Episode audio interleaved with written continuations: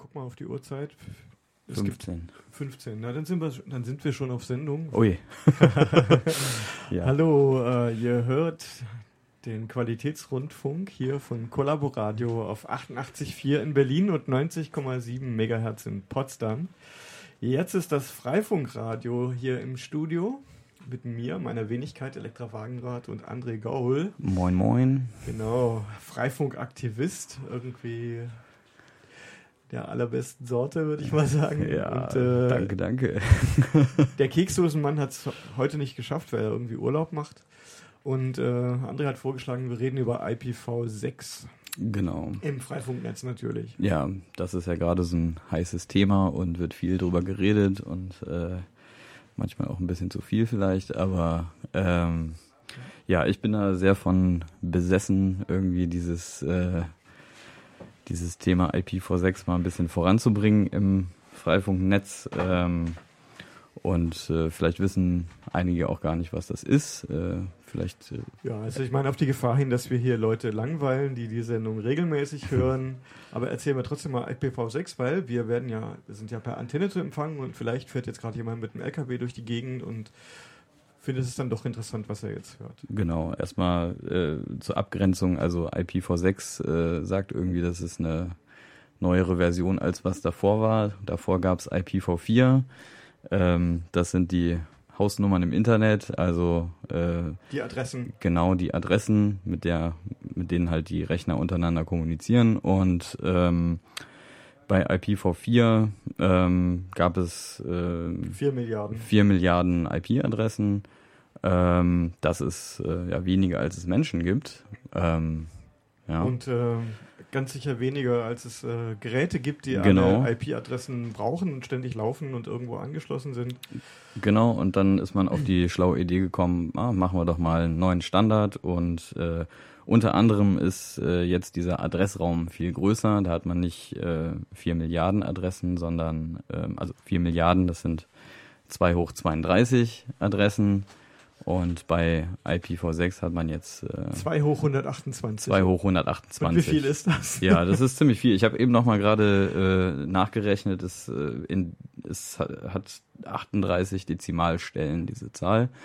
Also das ist jetzt nicht weil es 32 Bit du, auf 128, das ist nicht viermal so viel. Du bist doch Mathematiker. Ja, das ist nicht viermal so viel, sondern ist es hoch vier. okay, aber du als Mathematiker, wie heißen denn diese Zahlen mit 32 Stellen? In welchem Bereich sind wir da? Äh, keine Ahnung, weiß ich nicht. Also äh, ab Milliarden äh, weiß ich auch nicht. Als Mathematiker spricht man dann auch nur noch von 10 hoch 38. Also, okay. und da in dieser Größenordnung bewegen wir uns jetzt ähm, mit IPv6. Ähm, das sind reichlich Adressen, ähm, kommt dem einen oder anderen oder der einen oder anderen vielleicht ein bisschen überdimensioniert vor, ähm, da so viel äh, Adressen zu ermöglichen. Aber ja, meine Sicht ist, warum nicht? Man kann es machen und warum nicht, ist es halt auf jeden Fall würde mir schon Gründe, würden mir schon Gründe einfallen, also ja. warum man das äh, nicht machen muss. Äh, zum Beispiel so ein drahtloses Ad-Hoc-Netz, ähm, eine 2 Byte große Adresse, also 16 Bit, mhm.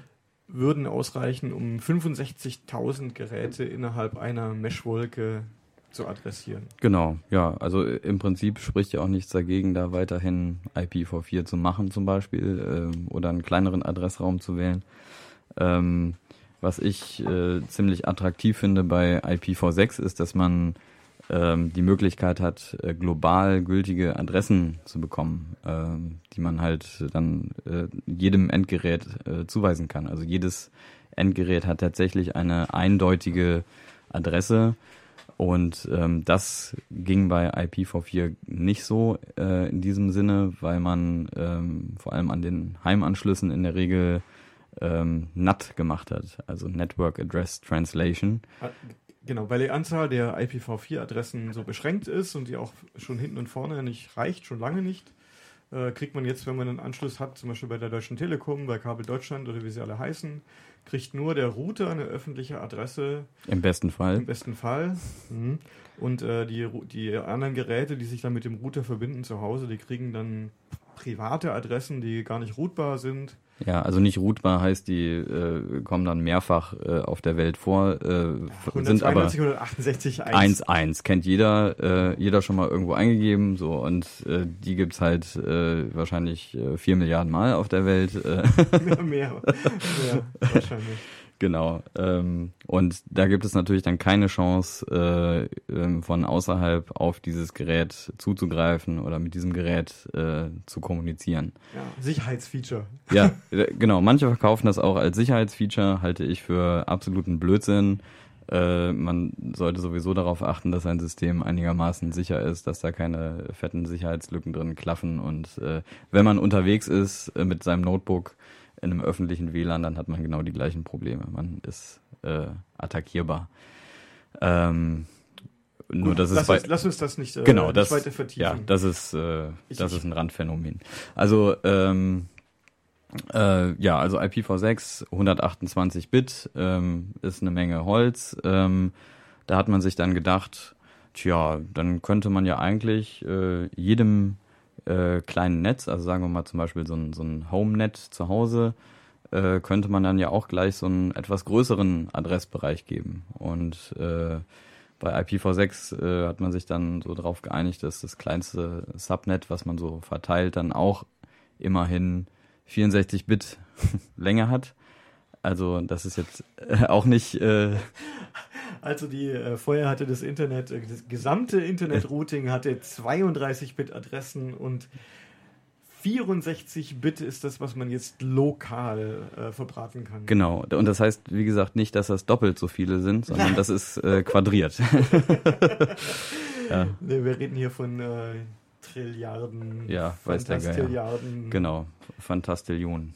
Genau. Ähm, genau, also das heißt, man, wenn man jetzt äh, so äh, eine IPv6-Adresse tatsächlich mal vom Provider bekommen würde, dann bekommt man nicht nur eine Adresse, sondern man, bekommt ein ganzes Subnet. Und äh, das ist im schlimmsten Fall äh, nur 64 Bit groß. Ähm, Im günstigsten Fall hat man halt was äh, Größeres, äh, zum Beispiel, also Das IPv4-Internet hat darin 4 Milliarden Mal Platz. ja, genau, genau. also jeder hat zu Hause so viele, äh, vier Milliarden mal so viele Adressen, wie das Internet äh, vorher hat. Heute hat. Heute hat, ja, genau. Ähm, genau, und äh, vielleicht erklären wir noch kurz ein bisschen was zur Terminologie. Also äh, wir haben ja immer jetzt gesagt, so ein ähm, Subnet hat 64 Bit, dann äh, nennt man das auch, das ist ein Slash 64 Netz. Ähm, das äh, ist bei, gab es bei IPv4 auch schon, die äh, sogenannte Subnetzmaske. Ähm, die sagt letztendlich aus, ähm, welcher Teil von der IP-Adresse äh, von vorne gesehen ist fest und welcher Teil ist variabel. Also äh, am hinteren Ende äh, kann sich dann jedes Gerät quasi selber eine IP geben oder die werden verteilt.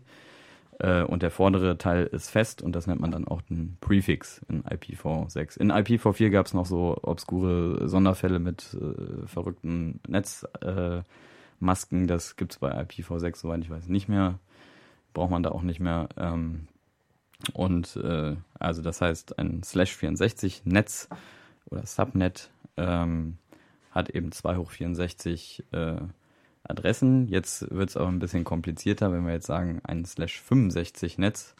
Da denk, denkt man jetzt, hm, das ist, äh, muss ja jetzt kleiner sein. Nee, das 5, Slash 65 bedeutet, dass die ersten äh, äh, Slash 56, sorry, äh, Slash 56 ähm, bedeutet äh, zum Beispiel, dass die ersten 56 Bit der Adresse äh, identisch sind in diesem Ja. Subnet. Wenn man, wenn man sich das mal äh, so ein bisschen äh, reintun will, da gibt's äh, für Linux gibt's ein Tool, das heißt IP-Calc. Und da kann man damit rumspielen mit IPv4-Adressen und auch diese Slash so und so viel XY eingeben. Und dann wird es auch ganz schön aufgezeichnet in Nullen und Einsen. Dann, es wird ein bisschen verständlicher dadurch, weil ich glaube, wenn man das jetzt so, das ist ein bisschen abstrakt. Genau, ja. Ähm, nur, ja, generell so äh, wollte ich nur mal erklären, dass halt ein, ähm, also ein Slash 56 ist eigentlich das, was ein Provider rausgeben sollte an die Endkunden, an jeden Endkunden. Das war, ist so gedacht. Äh, bis jetzt äh, sind die IPv6-Adressen ja immer noch sehr rar bei den äh, großen Providern.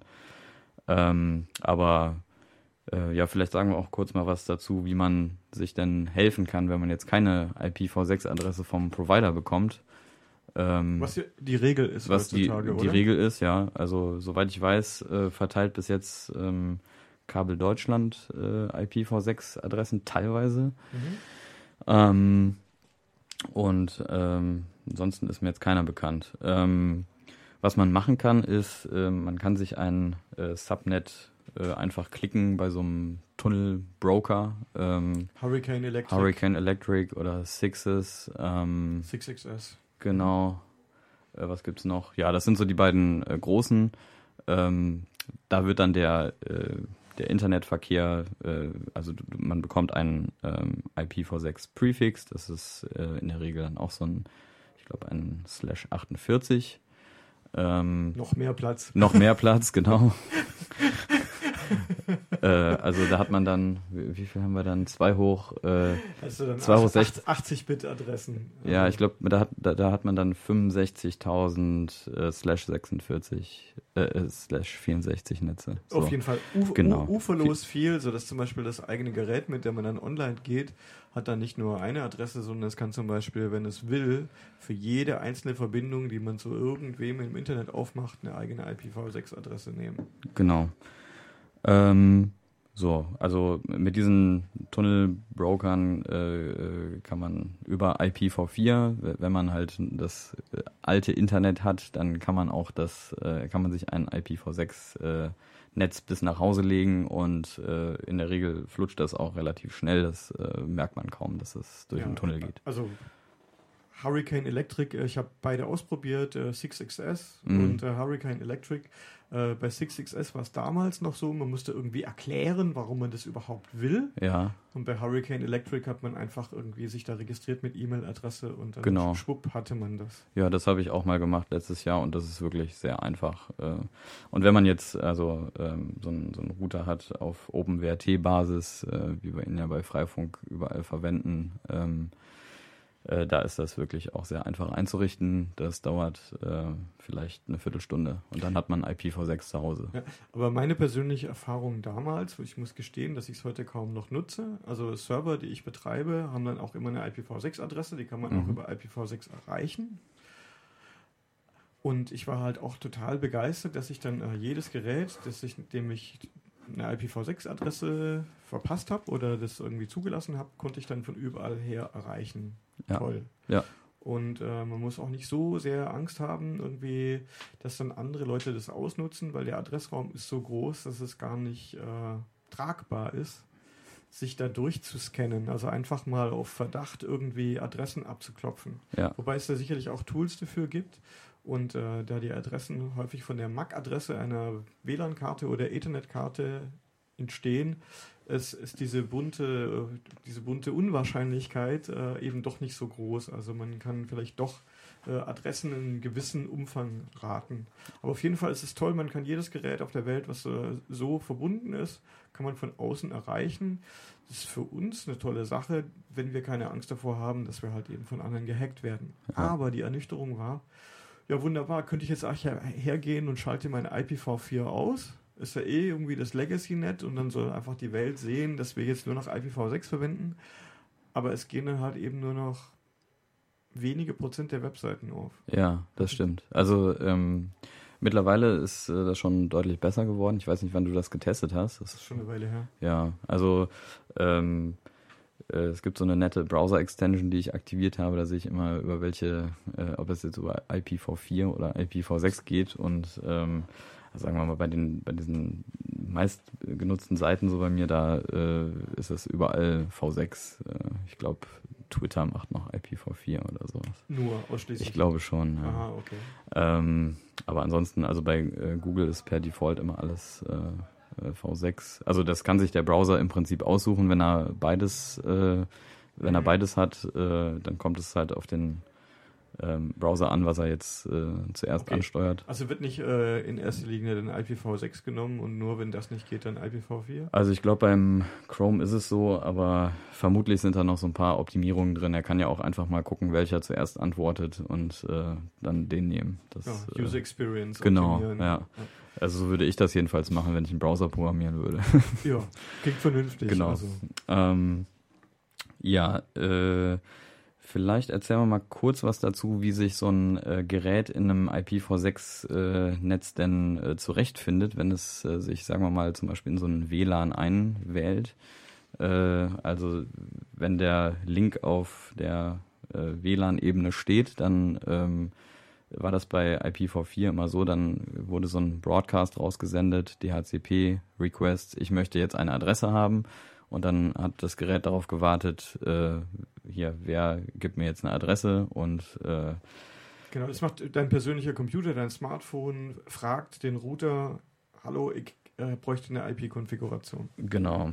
Ähm, und bei V6 äh, gibt es so einen ähnlichen Mechanismus eigentlich auch, aber es ist, es ist äh, im Detail schon anders. Ähm, da äh, gibt es die sogenannten äh, Router-Advertisements.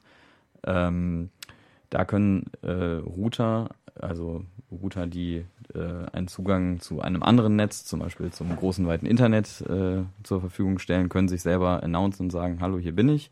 Und das können auch gerne mehrere sein. Ähm, und äh, ein Computer, der jetzt mit diesem Netzwerk physikalisch oder wir, per WLAN zum Beispiel verbunden ist, der äh, kann sich mehrere Adressen gleichzeitig ziehen von allen Routern, die gerade äh, sich announcen. Aber er zieht sich korrigiere mich, wenn ich was Falsches ja. sage, er zieht sich nur den Präfix der Adresse und ja. den, den Teil, den, den, der ihn selbst benennt, den würfelt er sich aus. Genau, das ist, das ist der große Unterschied zu äh, DHCP im IPv4-Netz. Ähm, die Adresse gibt sich der Rechner im Prinzip selber. Ähm, und zwar standardmäßig wird es aus der MAC-Adresse äh, generiert. Äh, das die hat Mac, dann. Die MAC-Adresse Medium Access Control, das ist die, die, der Identifier des, der, des Gerätes selbst oder beziehungsweise der, der Schnittstelle. Und die hat 48 Bit. Genau. Und dann wird da noch irgendwas dazugepackt. Äh, Genau, und dann kommt man auf 64-Bit, die äh, dann das, äh, die IP-Adresse ausmachen. Genau. Diese Adresse ist dann eindeutig für dein Gerät und wenn man die genau. kennt, kennt man auch schon die MAC-Adresse deines Gerätes. Genau, und da, das hat natürlich äh, äh Privacy-Concerns äh, hervorgebracht. Genau, weil jeder, jeder, der sieht, oh, der verbindet sich und dann weiß man schon die MAC-Adresse, weiß man den Hersteller der WLAN-Karte, ja. kann man direkt aus der MAC-Adresse lesen. Genau, und dann gibt es halt die Privacy-Extensions, die letztendlich einfach nur regelmäßig eine neue Mac, äh, eine neue IP-Adresse würfeln und ähm, so ist man dann halt, äh, je nachdem wie man das konfiguriert, sagen wir mal alle zwei Stunden mit einer neuen IP-Adresse unterwegs und äh, das äh, IPv6 ist auch schlau genug in den Betriebssystemen, dass es halt die Adressen so lange verwendet, wie sie noch in Benutzung sind. Äh, aber neue Verbindungen werden dann halt immer mit der aktuellsten Adresse aufgebaut. Ähm, Genau, also jetzt wissen wir auch, wie sich so ein Gerät äh, zurechtfindet im Netz. Vielleicht kommen wir mal jetzt auf ähm, Freifunk zu sprechen. Jo, wird ja auch Zeit. Genau. ähm, äh, da gibt es jetzt äh, eine neue Entwicklung, dass wir nämlich äh, mit dem Förderverein Freie Netze äh, ein sehr, sehr großes äh, IPv6 äh, Subnet bekommen haben nämlich Slash. einen Slash 32. Das heißt, äh, wir haben 2 hoch 96 äh, Adressen. Ähm, das ist wirklich äh, sehr, sehr groß. Ähm, und ähm, jetzt gehen gerade Diskussionen los, wie können wir denn dieses äh, Netz sinnvoll nutzen?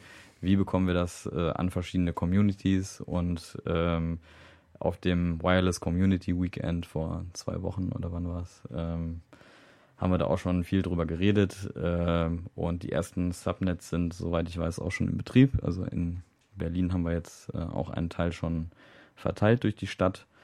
Ähm, also wir sind ISP, der tatsächlich IPv6-Adressen verteilt. Genau. Ähm, und also das ist so ein äh, Provider Independent äh, Subnet nennt sich das. Das äh, announcen oder announced Freifunk äh, in das große Internet hinaus. Also wir sorgen selber dafür, dass die Pakete zu uns kommen. Ähm, und äh, wir haben uns jetzt überlegt, dass wir halt jeder äh, Community äh, ein Slash 44 Netz geben können, Das äh, heißt, äh, es kann 4096 Communities geben in Deutschland, aber selbst wenn es mehr sein sollten, dann holt man sich ein zweites Slash 32. Was ähm, kostet die Welt? Genau. Äh, IP-Adressen spielen keine Rolle. Ja, genau. Das ist halt, also die, das ist auch ganz wichtig, wenn man über IPv6 redet, ähm, sollte man nicht in den alten IPv4-Modus wechseln, so, oh, IPs sind kostbar und hier kann ich noch eine IP sparen oder so.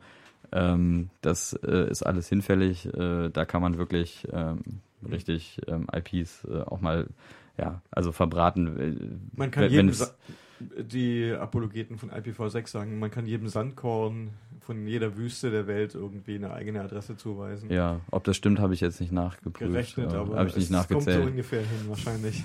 ja, genau. Ähm, die äh, Idee ist also, wir machen slash 44 für jede Community und äh, dann bekommt, äh, könnte jeder Standort zum Beispiel ein slash 56 äh, Netz bekommen. Das würde heißen auch nochmal 4096 Standorte pro Community.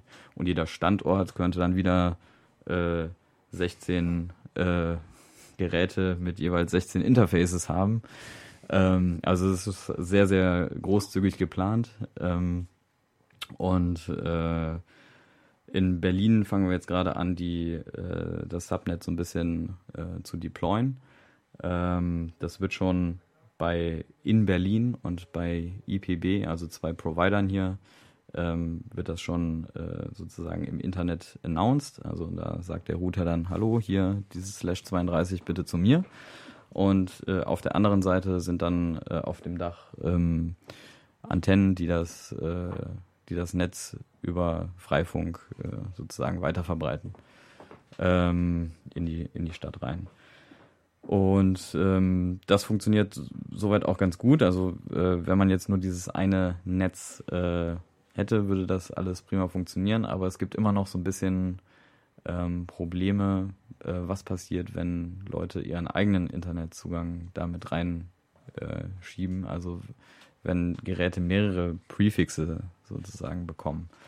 Ähm, dann hat ein Gerät nämlich mehrere globale IP-Adressen und äh, das Routing, ja, also im Prinzip ist das eigentlich äh, egal, aber ähm, äh, das Routing wird äh, komplizierter, weil ähm, man könnte jetzt zum Beispiel, sagen wir mal, wir haben eine Adresse von äh, Hurricane Electric, also so ein Tunnel und ähm, da geht jetzt ein Paket auf die Reise, sagen wir mal, am Rathaus Kreuzberg mit dieser Adresse. Ähm, und das wird jetzt einfach in Richtung Internet geschickt. Aber es gibt jetzt zwei Router, die Internet announcen. Einmal das in, in Berlin oder bei IPW und einmal so ein privater Anschluss von Hurricane Electric. Und ähm, soweit ich weiß, ist es nicht ganz klar, wo das Paket jetzt äh, rausgeht. Also bei, bei dieser äh, Situation, die ich gerade gesagt habe, könnte es sogar sein, dass das richtig macht, aber es gibt Situationen, wo, äh, es, nicht richtig es, wo es nicht äh, auch nicht klar sein kann, wo das Paket tatsächlich hingehört. Ähm, je nachdem, welche, man, welche Adressen man äh, auch innerhalb des Netzes verwendet. Ähm, also ich habe, ähm, ich muss das nochmal rekapitulieren, mhm. re rekapitulieren. Also ich habe jetzt äh, beispielsweise zwei, zwei öffentliche IPv6-Adressen und ähm, ich möchte jetzt eine IPv6-Adresse, die es irgendwo im Internet gibt, aufrufen. Dann weiß mein Computer leider nicht, welchen, welchen dieser beiden äh, IPv6-Adressen jetzt als Absenderadresse verwendet werden. Und der Computer weiß auch nicht, an wen er das schicken soll. Genau, ja. Das also ist, welche Route das nehmen soll. Genau, also in einfachen... Katastrophe. Ja, also Katastrophe. In, ähm, äh, der, äh, es gibt halt die, die Default-Route ähm, und äh, in dem Fall wären es dann zwei und dann kann er sich im Prinzip eine aussuchen. Wenn es halt so ein einfacher Fall ist wie jetzt gerade, kann er es äh, eigentlich noch anhand der Adresse sehen, dass er es zu dem Hurricane Electric Uplink äh, schickt. Aber ähm, ich weiß nicht, ob das im Standard so festgezurrt ist. Auf jeden Fall habe ich es schon, haben wir es schon auf diversen Standorten gesehen, dass die Pakete äh, genau über die falsche Leitung rausgehen. Und ähm, was an sich auch gar nicht schlimm wäre, dass wenn das Paket dann äh, dahin kommt. Es wird asymmetrisch geroutet. Genau, das, das nennt man asymmetrische Route. Also äh, das Paket kommt halt bei einem, ähm, wird über einen Router geroutet, der eigentlich gar nicht für dieses äh, Subnet zuständig ist. Ähm, aber die Rückroute läuft dann halt wieder in Anführungszeichen normal. Ja? Ähm, Jetzt kann es aber sein, dass halt ein Provider sagt, oh, hier, äh, hier kommt irgendwie ein Paket äh, von so einem Subnet, das kenne ich gar nicht, äh, das droppe ich jetzt einfach mal. Ja? ja Oder ich sage. Wer weiß, hier, was für ein Scheiß da irgendwelche Leute gerade versuchen zu bauen. Genau. Ja, und äh, ich weiß jetzt nicht, welcher Provider das macht. Also Hurricane Electric macht das gerade nicht. Da funktioniert das dann noch. Ähm, aber es könnte im Prinzip jeder Provider jederzeit sagen, wir ähm, machen jetzt äh, keine asymmetrischen Routen mehr. Und dann gibt es halt äh, Probleme. Und damit müssen wir halt irgendwie äh, umgehen. Mhm. Ähm, und äh, ja, da muss auf jeden Fall äh, sich ein bisschen was bei den Routing-Protokollen tun. Also in Berlin verwenden wir OLSR als Routing-Protokoll. Und äh, uns ist noch nicht ganz klar, wie wir halt äh, diese Probleme, äh, Probleme mit OLSR lösen können oder ob wir vielleicht auf ein anderes Routing-Protokoll umsteigen können, wie BMX6, Babel, äh, was auch immer es noch gibt. Es gibt ja Angebote und genau. Auswahlmöglichkeiten. Also äh, da bin ich jetzt auch kein Experte für all diese Routing-Protokolle. Äh, wir müssen uns da einfach mit anderen Communities auch äh, mal Okay, äh, da muss, eine Weit da muss also auch eine Weiterentwicklung dann genau. äh, stattfinden. Entweder gibt es die schon in BMX6 oder in OLSR muss die stattfinden. Genau. Ähm, ja, also es gab hier gerade noch eine Frage im IRC ähm, oder mehrere sogar. Ich glaube, auf alle können wir nicht eingehen, aber ähm, äh, eine Frage ist, ob eine Community sich ein ähm, äh, Subnet aus diesem großen ähm, slash 32 Subnet denn selber auch announcen kann an ihren eigenen Server. Also wenn sie jetzt irgendwo im Rechenzentrum ähm, einen Partner finden, der sagt, ja, hier könnt ihr euren Server hinstellen und ähm, ein Subnet announcen. Ähm, soweit ich weiß, äh, ist das äh, bei einer bestimmten Größe kein Problem. Also wenn die Subnets zu klein sind, dann äh, werden die halt nicht mehr in, im Internet. Wir müssen, wir müssen noch, dann muss man jetzt an der Stelle muss man auch noch über die, über die Nachteile von IPv6 reden. Ja. Ähm, wenn, wenn da so ein, so ein großer Core-Router im Internet, äh, die Adressen da, die so viel größer sind, brauchen die mehr Leistung, die brauchen mehr ja. Speicher. Und es ist schon, schon von vornherein, auch schon bei IPv4 so, dass du, wenn du zu klein bist, also wenn dein Subnetz zu klein ist, äh, interessiert sich, möchte das ja gar keiner hören irgendwie, weil du füllst bei denen die Routing-Einträge, du spülst, du spülst ihre Speicher voll mit irgendwelchen kleinen, kleinen, kleinen Subnetzen und äh, das performt auf ihrer Seite nicht und es, äh, es ist quasi eine Denial-of-Service-Attacke gegen ihre Routing-Kapazitäten, die sie haben. Genau, also da wird dann in der Regel ab einer gewissen Größe einfach gedroppt. Das wird dann nicht mehr äh, in den äh, großen Routing-Tabellen vorgehalten. Ähm, das wird dann halt nur noch so nah an dem ähm, an dem BGP-Router, wie das heißt. Äh, genau. Äh, genau. Es braucht auf jeden Fall eine Instanz, die eine größere Netzmaske hat. Also, äh, also wohl die Zahl, die Slash eben kleiner ist. Genau. Ähm, damit es überhaupt von anderen akzeptiert wird. Und dieses Problem stellt sich halt bei IPv6, weil ja eben die Adressen und die möglichen Subnetze so üppig sind, vor allem. Ja, aber ich sehe gerade, ich glaube, ich habe die Frage auch ein bisschen falsch verstanden, hier, okay. äh, aber das ist ja egal. Die Frage war auch interessant, denke ich. Okay. ähm, äh, hier geht es darum, äh, ähm, ob sich eine Community ein eigenes äh, AS holen kann. Ähm, ja, Wenn also äh, generell findet? einfach ja. Äh, genau, da muss man halt mal mit dem lokalen äh, Rechenzentrum einfach mal quatschen. Ähm, wir haben hier halt äh, sehr nette Leute in Berlin und ähm, warum sollte das woanders äh, anders laufen? Also, also, da wird einfach mal zum, zu so einem Provider oder so einem Rechenzentrum hingehen und mal fragen. Und ich denke, die Chancen sind sehr gut, weil da sind auch Netzwerktechniker, die vielleicht ihren Job ganz gern machen. Und wenn man dann mit so einem lustigen Netzwerk ankommt, könnte das auch klappen. Genau. Ähm, eine andere Frage war noch Abuse Handling. Ja, also klar, ähm, wenn man halt so ein Netzwerk betreibt, dann äh, können das Leute auch missbrauchen. Ähm, soweit ich weiß, ist jetzt über IPv6 noch nicht groß irgendwas gelaufen. Bei IPv4 weiß ich auch gar nicht, ob da äh, viel ankommt bei uns. Ähm, äh, generell ist es so, wenn wir halt jetzt an Communities äh, kleinere Subnets aus dem großen Slash 32 verteilen, dann äh, delegieren wir auch so ein bisschen die Haftungsfrage. Wir können halt nicht als Förderverein alles tragen, sondern äh, wenn eine Community halt groß genug ist, das so ein bisschen selber zu tragen, dann verteilen wir das auch weiter. Kleine Communities, äh, die jetzt keine äh, vorhandene Infrastruktur nutzen können, denen äh, nehmen wir das dann auch mal ab. Also hm. Aber äh, hast du schon mal davon gehört, dass es Abmahnungen wegen IPv6-Adressen gab? Nee, habe ich noch gar nicht von gehört. Also, also kann ich mir auch nicht vorstellen, dass das, das irgendwie. Genau, wie, äh, wie, sollte man das irgendwie handeln können? Ja. Äh, wir sind am Ende. Ja, leider.